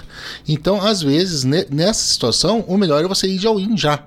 Você pode ganhar ah, se você espantar todo mundo. Você pode ganhar se só uma pessoa te pagar, fica mais fácil você o teu par de valete segurar. E você pode perder. O all-in é uma jogada que ela dá certo todas as vezes, menos uma. Quando você perde, daí você sai do torneio. Mas todas as outras vezes que você foi de all-in, dá certo. Agora é o seguinte, eu já joguei muitos torneios na vida. Já cheguei em uma boa parte de mesas finais, ou seja, entre os nove principais. Mas Olha, o nu- cara é muito monstro, né? não, mas, é- ah, mas é um torneio que cada um pagou 10 pra entrar também. Calma aí, não é tudo isso. Mas, é, mas eu nunca venci um torneio ou chegar a uma mesa final sem precisar dar um all-in antes e, e correr o risco de ser eliminado. Todo torneio isso vai acontecer com você, uma ou duas vezes. É aquele Cabe- episódio do, do anime, cara, que é, o, o cara tá pra se ferrar naquela luta, ele tem, ele tem que usar tudo que ele tem, né, pra se manter no torneio. Exatamente, é bem isso. O cara tem que Esse usar. negócio a- de all-in foi. é, sempre que eu achava que eu tinha uma mão muito boa, eu fazia isso e eu perdia. É, porque não é pra fazer isso assim, né, cara? É, Foi o que eu assim, falei. Esses dias eu tava assistindo até uma pessoa nova que começou a streamar poker, aí ela tava com ela, tava antes do, do botão, certo? Antes do, do botão, que é uma das últimas a falar. E ela tinha uma dama-dama, um par de damas. E o cara abriu no começo do torneio. Tinha lá, sei lá, 70 blinds, né? 70 vezes o- a aposta inicial. Um cara abriu com duas vezes a aposta, né? Dois big blinds. E ele foi de all-in. Aí eu. E ele. Não, eu vou de all-in porque minha mão é muito forte. Assim, na maioria das vezes vai passar. Porque no começo do torneio ninguém vai pagar você. Mas quando. E ele vai ganhar muito pouco. Quanto é que ele vai ganhar nesse caso? Ele vai ganhar somente os dois blinds do cara que apostou, o Big Blind e o Small Blind. Ele ganha muito pouco na aposta dele. Ele tá apostando muito, ele né? tá apostando muito, é a matemática que a gente falou de novo. Ele aposta muito pra ganhar muito pouco. Então não vale a pena a longo prazo você fazer isso. Por quê? Você aposta muito, mas em algum momento o cara vai ter as ais. E ele vai lhe pagar e vai ganhar de você. E você vai perder todas as suas fichas. Então, a vez que você perdeu, você vai perder muito mais do que nas vezes que você ganhou. Por isso que o all-in é uma jogada muito poderosa do poker, mas ela tem que ser usada no momento certo. Você, você, porque se você perder, você perde tudo, né? E uma, uma outra coisa que o, que o PI falou e que eu acho que, que é interessante, a gente não comentou ainda, nos torneios, os blinds eles vão aumentando com o tempo. Porque vamos supor assim, você está jogando um torneio com 100 pessoas, cada um começa com 100 fichas, a gente vai ter 10 mil fichas em jogo, certo? Se continuar, se, os blinds forem sempre 5 e 10, ou Big Blind for sempre 10 fichas, a gente vai ter mil Big Blinds em jogo sempre. E quando ficarem só duas pessoas, supondo que elas estão empatadas, cada um vai ter, vai ter 500 Big Blinds. É, é- é uma coisa muito grande para você conseguir tirar todas as fichas do outro. Precisa de um encontro de gigantes, duas mãos muito grandes para a gente fazer isso. Então, nos torneios, para o torneio acabar e também para os jogadores, para forçar os jogadores a, a- a jogarem, a cada 5, 10, 15, 40 minutos, cada torneio tem o seu tempo, os blinds eles aumentam. Eles podem subir 30%, 50% ou dobrar. Ou seja, um torneio que começa com blinds de, de 5 e 10, ele depois de 3 horas, os blinds vão estar em 20 mil, 40 mil fichas. Então você vai ter que, só para você poder receber as suas duas cartas, você vai ter que pôr 40 mil fichas. Ou seja, você tem que, durante o torneio inteiro, estar tentando ganhar mais fichas, aumentar o teu stack, aumentar o teu cacife, para usar, né, Caio? Para que você continue vivo no torneio. E a gente sempre conta em torneios o tamanho do nosso stack, o, o quanto a gente tem em Big Blinds. Ou seja, nesse momento do torneio, o Big Blind custa 100 e eu tenho mil fichas, eu tenho 10 Big Blinds. Poxa, daqui a pouquinho o Big Blind vai para 200 eu vou cair para 5. Se alguém apostar dois, duas vezes isso, eu vou ter só duas e meia para cobrir essa pessoa. Então eu preciso fazer um movimento o mais rápido possível. Vou ter que, vou ter que ampliar o meu range de mãos para ir ao in ou entrar num jogo com mãos não tão boas quanto eu poderia. Em compensação, se eu estou muito grande na mesa e eu quiser fazer isso, porque quando você está muito grande na mesa de pessoas pequenas, o certo é você empurrar, né, tentar roubar blinds e tentar tirar essas fichas das pessoas. Mas se eu estou bem grande e de repente quero levantar para ir tomar um café, perfeito, eu tenho mais de 50 big blinds, eu posso perder duas, três mãos sem problema nenhum. Ô, Valézia, até a levantada da mesa pra ir no banheiro tomar um café é importante no jogo? Sim, você tem que escolher um bom momento. Né? Ah, eu não vou levantar da mesa quando eu vou ser o Big Blind, porque se eu não estiver na mesa, o dealer, o croupier, ou se a gente estiver jogando entre amigos, quem estiver dando as cartas, ou o cara do lado, vai pegar o meu Big Blind dentro das minhas fichas e vai colocar lá no meio da mesa. E existe uma regra tácita de que se você a gente distribui as cartas uma de cada vez para cada jogador, se a sua segunda carta chegou e você não tiver sentado, a sua mão é descartada, né? As suas cartas são puxadas para o meio da mesa, ninguém vê, ninguém as vê, mas você perdeu aquela mão. Então eu não vou no banheiro quando tá chegando a minha vez de pagar o Big Blind, ou quando tá chegando a minha vez, por exemplo, de, de, de estar nas cartas, de estar no button, que eu vou ter a melhor chance para falar. O ideal, ah, preciso no banheiro, preciso tomar um café, fazer alguma coisa que eu vou ficar fora uma ou duas mãos. No ao vivo, as mãos elas demoram um pouquinho mais do que online, mas no online você também pode ficar, gente chama de sit out, né? Você clica no botão e fica afastado da mesa. Eu vou, quando eu estiver no meio da mesa, Tô no meio da mesa, tenho um- uma quantidade boa de fichas. Ah, eu preciso fazer uma coisa. Eu tenho que ir no banheiro desesperadamente. Vamos esperar passar uma, duas mãos, daí eu vou no banheiro mais tranquilo. Se eu perdi um par de ases nessa vez, pode acontecer também. é Estatística, devo ter perdido alguns. Mas pelo menos não foi tão dolorido. além do aumento dos blinds, ainda tem outro fator que a gente chama de ante, né? No jogo do poker, alguns torneios eles, come eles já começam com ante e outros a partir de um determinado. O que é o ante?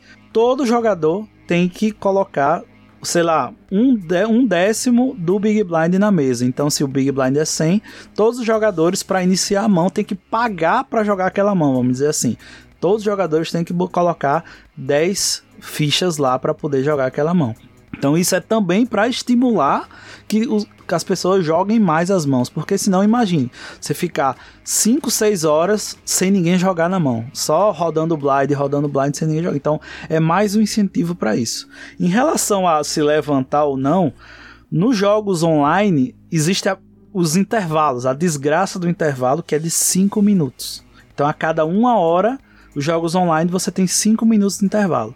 Então se você Faz um joga pomodoro, né? é, se você joga o dia todo, como os profissionais online jogam, a cada uma hora você tem cinco minutos. Então você tem que fazer tudo da sua vida em cinco minutos. Tem que ir ao banheiro, tem que almoçar, tem que resolver toda a sua vida em cinco minutos e voltar. No ao Duvido vivo, que a pessoa não, não joga no banheiro. é, no ao vivo, você tem. Depende muito de cada torneio que está acontecendo, depende muito da casa de, de poker, mas geralmente a cada 4 a 5 horas você tem um intervalo de 30 minutos a uma hora para que você possa fazer isso. Né? Então, você pode sair no meio do jogo, sim, muita gente faz isso, ou você pode aguardar, se você consegue aguardar, você aguarda o intervalo para não ser prejudicados, vamos dizer assim. All in. 6 million. Bet. 6 million. All in. Vamos falar dos Tells, né? Quando a gente fala de Tel no poker, a gente pensa logo naquela, ah, ele deu uma piscada de olho na mesa, ele ele movimentou a mão de um jeito diferente, ele pegou as cartas de um jeito diferente. Esse é um Tel, sim, é um Tel e é um Tel muito famoso dos jogos presenciais, dos jogos físicos. Mas Tel, esse no caso, aliás, tel no caso vem de tel do inglês que é, é Contar. contar. mesmo. Ah, Isso. É, Contar tipo, alguma coisa. isso. É um, um tique, por assim dizer, da É, pessoa. um tique, é. A pessoa pode ter um tique, mas esse não chega a ser um dos tells mais importantes do poker. Porque o que vale muito mais é a história que você está contando. Né? A história que o seu adversário, que você conta, e a história que seu adversário conta. Né? Você joga muito com. Eu jogo muito com Valese. Todo jogo eu tô jogando com Valese. Eu sei exatamente, ah, toda vez que ele tem uma mão muito boa, quando ele tá no TG, ele vai abrir duas vezes. Ele vai abrir com dois Big Blinds. Então toda vez que. Ou com três Big Blinds. Então toda vez que eu vejo o Valese abrindo com três Big Blinds, eu sei que ele tem uma mão muito forte. Então se eu não tiver uma mão tão forte quanto ele, eu não vou entrar. Não tem por que eu entrar, porque eu sei. Esse é um tel que ele me disse, é um tel com as fichas. Então não é só o tel do piscar de olho, do mexer a mão.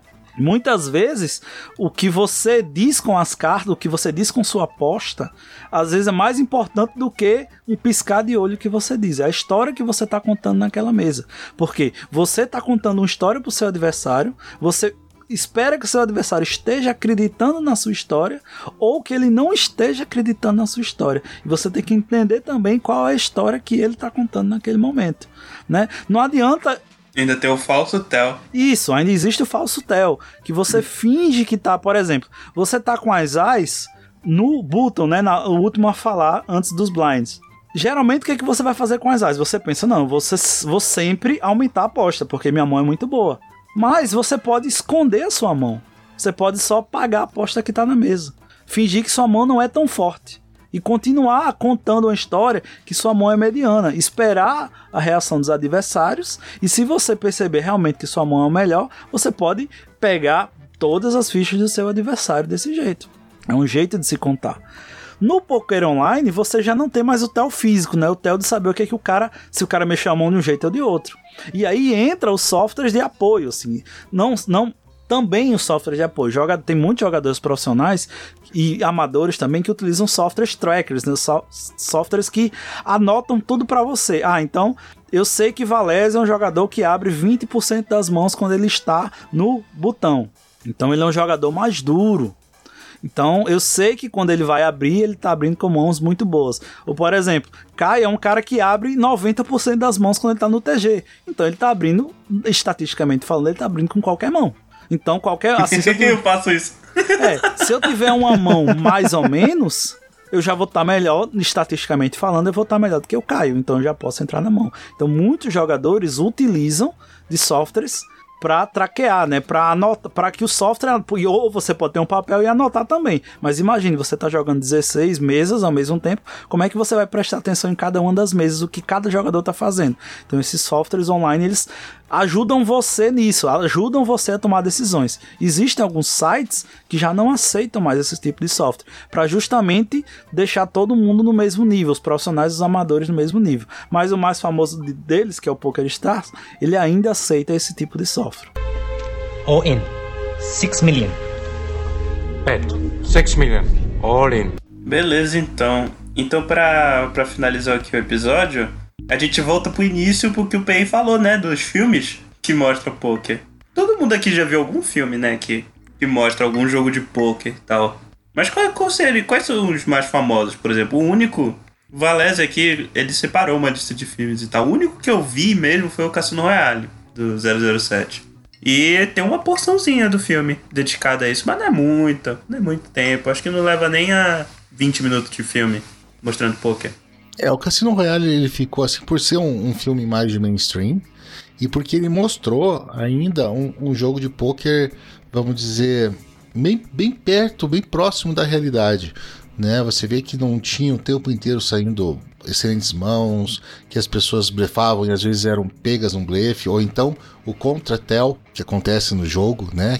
Ah, que eles estavam falando. Então, ele ficou conhecido por conta disso e porque o plot principal, né? Quando, quando o James Bond encontra com o vilão, é durante esse jogo de pôquer. É, o Le de- Chiffre. Hum, O Le Chiffre, isso.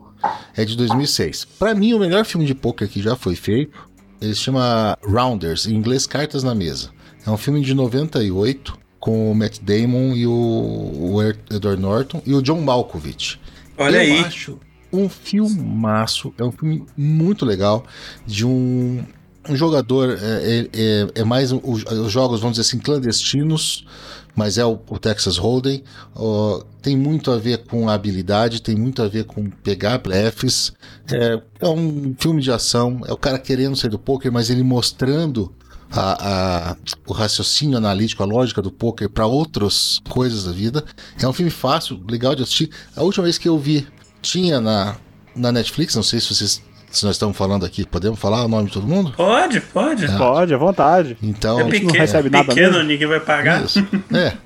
Tinha, a, última vez que eu, a última vez que eu vi tinha na Netflix é um filmaço, o Cartas na Mesa. Mas aposto que tem outro que vocês conhecem também, que é o Maverick. Maverick só ouvi falar, eu sei que tem o Mel Gibson. É, olha aí, foi dirigido pelo Richard Donner ainda. E eu sei que é com. Não é o Texas Hold'em, né? É o, é o Five Draw. É o Five Draw lá no Mississippi. Maverick é de 94, mas na verdade existia uma série Maverick de, é, dos anos 50 que mostrava um jogador, né, um cowboy, que era com o, o- quem fazia o Maverick era o James Gardner. E o James Gardner fe- fez um papel importante. Bom, o filme é de 94, né, gente? Fez o pai do Maverick no, no filme de 94 com o Mel Gibson. É basicamente a história do Mel Gibson tentando conseguir levantar o, o cacife que ele precisa para jogar um torneio numa barcaça do Mississippi. Já é aquela coisa.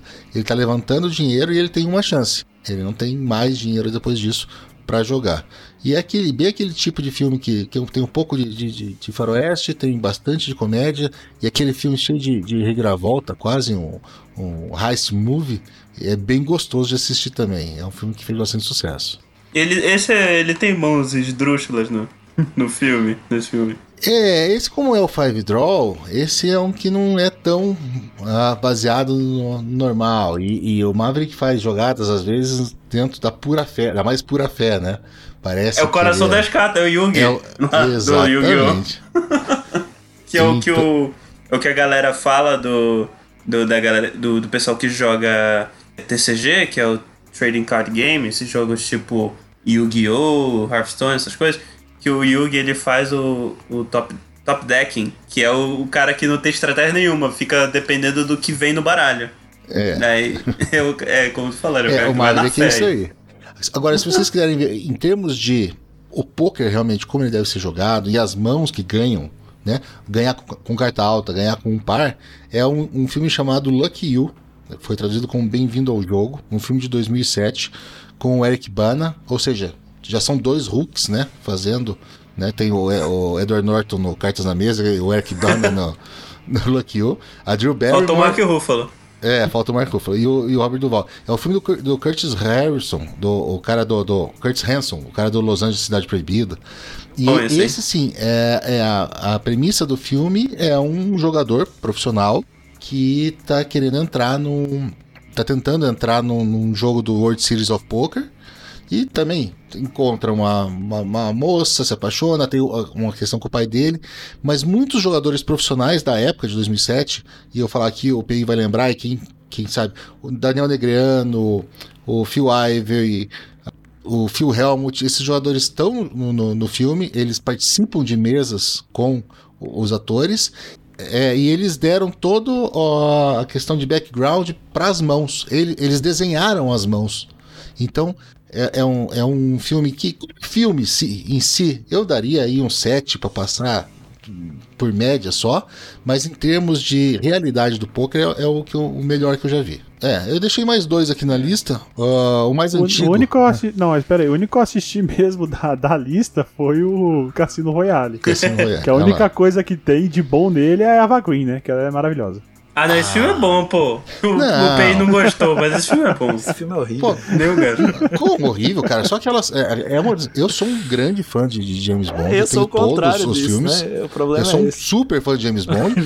e, e- e conhecendo todos os filmes dele, a cena de abertura do Cassino Royale, do, do- da perseguição de abertura, do parkour, é uma das melhores cenas que eu já vi no cinema de ação, gente. É, definiu. muito bom. Fe- fez história no cinema de ação, inclusive. Sim, é muito bom. Não deixa de ser. Ó, já tô, mas eu tô dando uma lista de filmes aí.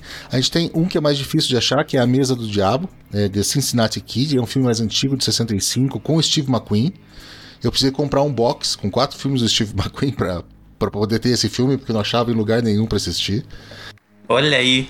É, poker de, de, de cinco cartas, poker fechado, um cara novo, bom, que tá tentando ganhar dos tubarões. Então é aquele filme meio que clássico da década de 60, bastante drama, bem interessante em termos de história do, do poker e história de filmes. E o último que eu deixo aqui é um filmezinho mais, mais leve, mais besteirinho, mas é legal, que é o Shade, conhecido aqui como Nos Bastidores do Jogo, de 2003, com o Gabriel Byrne, que é um dos canastrões que eu mais gosto de ver no cinema. Give Up, eu, eu gosto dele também. A, a Tandy Newton, novinha, quem viu, a- quem a viu em. em... Ah, é Westworld, né, que tá- Westworld, é, quem, quem a viu em Westworld mandando muito bem, ela já manda bem no, filme. E com participação do Sylvester Stallone no filme, que também é, é, é, é história um pouquinho mais daquele poker mais, vamos dizer assim, roubado, aquele poker de mecânicos, né, que são os mágicos, o pessoal que corta as cartas diferente para conseguir, também cheio de reviravolta, aquela coisa que o, ah, o filme muda, a- a- a- o prêmio muda de mãos várias vezes durante o, o filme, então é bem interessante também de ver, cheio nos bastidores do jogo. Se- Esses são os que eu lembro. Claro, tem aqueles outros que, o- que o poker é mais secundário, né? Jogos Trapaços, Dois Canos Fumegantes, ele começa com o poker, que eu acho que é um filmaço do Guy Ritchie. Golpe de Mestre também Filme- falam de. É, Esse eu vi, jo Então. Jogos Trapaços. Eu, eu Golpe- vi o filme de estreia do Guy Ritchie. Isso. Golpe de Mestre, ele começa. Ele tem uma coisa de poker também, mas eles não são focados, né? São filmes mais clássicos. Esse golpe de mestre é aquele que ele fica fazendo uns truquinhos com a carta assim, fazendo isso escondendo? Não, não, aquele é, é alguma outra coisa. Acho que é jogada de mestre, alguma coisa. Golpe de mestre é antigão, é com o, o Ah, o- Paul Newman, é Paul o Newman da e Russell, Robert né? Redford. Né? Ah, tá, então não, então não é não. É, Ah, The Sting, isso. The Sting. Tô falando aquele do Lex Luthor, o... É, esse Ok. aquele é Now You See Me em inglês. Agora eu não lembro como é que, Isso. que ele saiu em, Ah, em português. Mestre.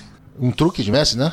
É, truque de mestre. Um truque de mestre. Ah, e esse tem o Mark Ruffalo, olha aí, fechou. Olha lá, pronto, fechou. Todos os Hulk já fizeram filme de como jogo de cartas. Mas olha, se pedirem assim a minha opinião, assistam Cartas na Mesa. Pra mim, o melhor filme. Se você já joga um pouquinho de poker e você assiste esse filme, tenha certeza que você vai assistir num, num dia em que você tem amigos que topem jogar com você, porque você vai querer jogar poker depois que você assistir esse filme. E o Bem-vindo ao Jogo, pela não pelo filme ser tão bom, mas pela realidade aí da- das mãos do, do, do jogo.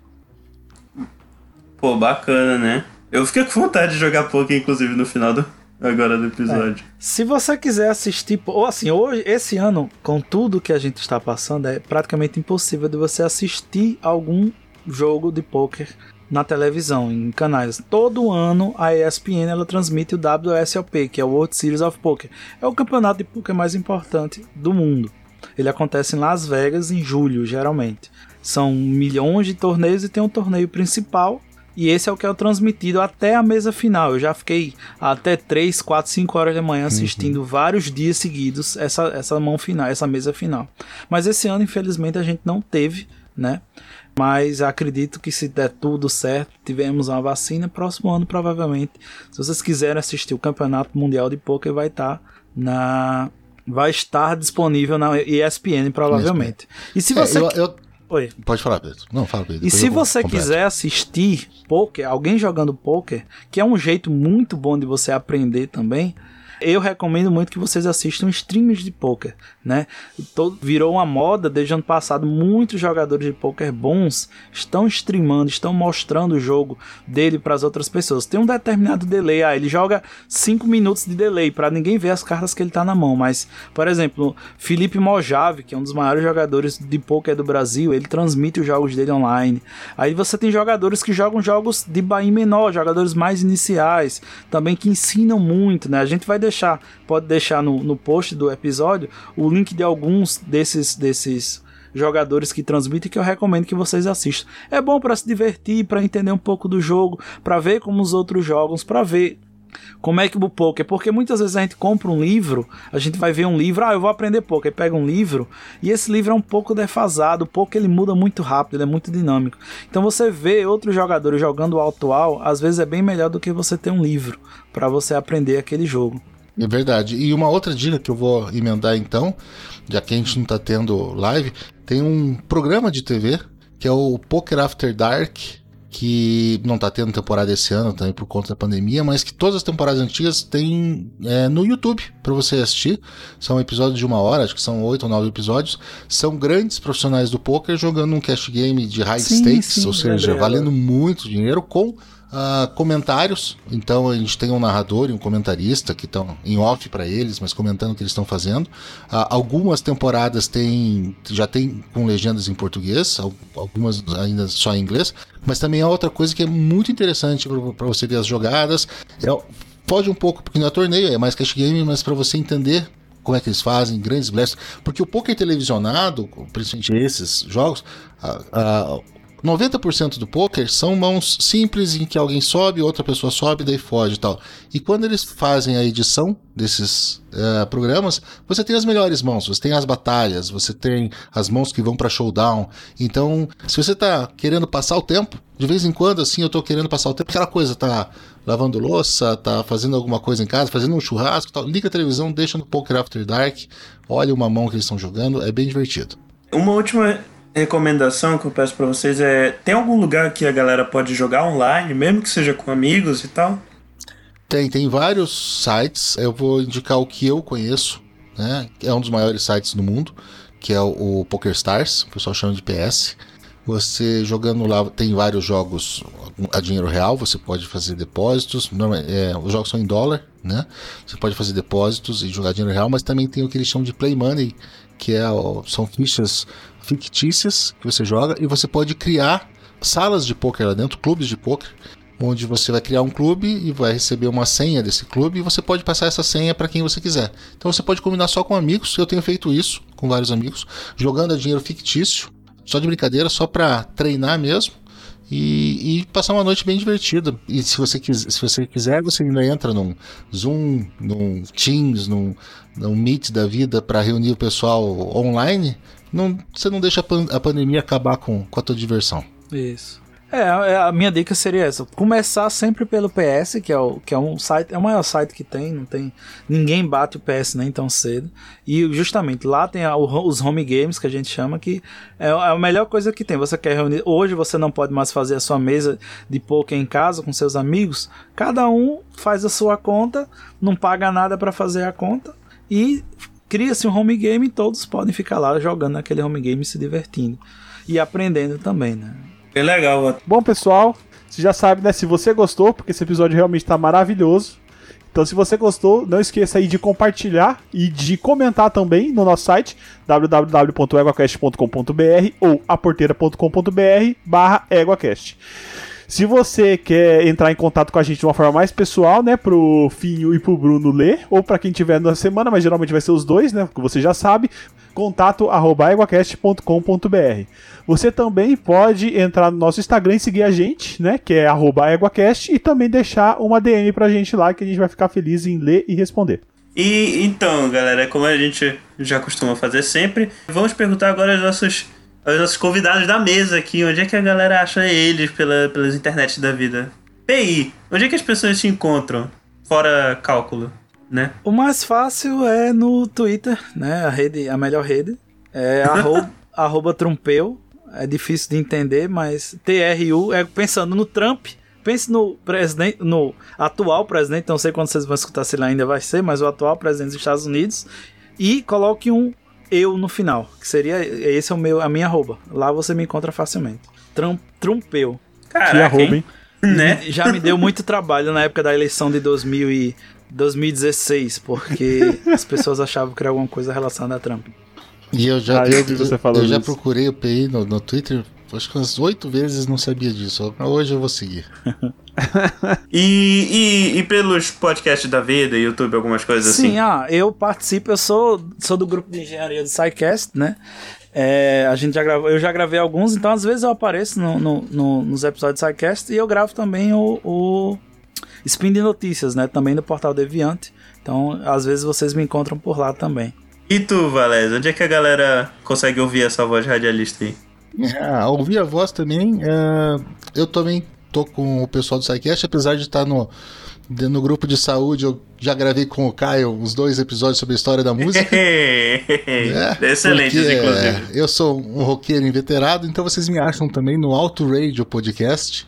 A gente fala bastante de música e um pouco de Fórmula 1, um pouco de automobilismo, que, que é a outra paixão que a gente tem. Então lá no autoradiopodcast.com.br e concordo com o Pedro Ivo, melhor rede social longe é o Twitter. E eu tô sempre lá no arroba CEValese. Então é isso, um abraço, gente. Abraço. É, esse negócio de sair é complicado, né? Porque às vezes você tá jogando presencialmente, dá, dá aquela forçada lá, capivara. Capivara não. O castor tá saindo da toca ali, né? Capivara. Capivara não, cara. Você tá lá Capivara, forçando, aí chega Capivara uma tá mão saindo da água. difícil, né? É, a capivara tá saindo da água ali, o castorzinho tá colocando a cabeça pra fora da toca. E você já tá naquele, naquele nervoso lá, você não consegue mais fazer aquela poker face da hora, né? Porque você tá. Porque todo todo o seu. Todo o seu. A sua força tá focando ali pro, pra você não escorregar nada, né? Pra fora da calça. Aí você vai sair, dependendo, filho, do, do, do tamanho do troço, você vai demorar aí mais de um mais de uma rodada, né? Pra conseguir aí eliminar o que tá te, te fazendo mal. O bom do online é que qualquer coisa você pega o seu notebook ou seu celular, você tá lá mandando a ver e, continua, né? É isso que eu tô falando. Gaspa, mas, mas é, aí você vê que tem coisas mais fortes que um par de ais, né? Às vezes o tel com que você acha do só. adversário não é um tel de um blefe, é um tel de um, de um castor, né? Às vezes o cara tá tenso ali, ele apostou pra cima de você, ele tá tenso, assim, também que pulando na mesa. Ah, esse cara Chega, deve tá blefando, fica aliviado, né? né? Esse cara deve estar tá blefando, não sei o quê. Não, às vezes não é isso, não. Às vezes o cara quer que você jogue rápido pra ele poder sair correndo. É, o- olha aí, O cara já dá o all-in, né? Logo pra falar, porra, velho, acaba esse negócio logo pro bem ou pro mal, né? Eu já vi, eu já vi isso acontecer, da pessoa dar all-in porque está com diarreia. Eu já, eu já vi isso acontecer. Ah, meu Deus. Mano, é a pior sensação do mundo, gente. já pensou a pessoa ganha nesse all-in? eu, eu até me engasguei. É, bom, a gente pode dizer que ganhou na cagada, né?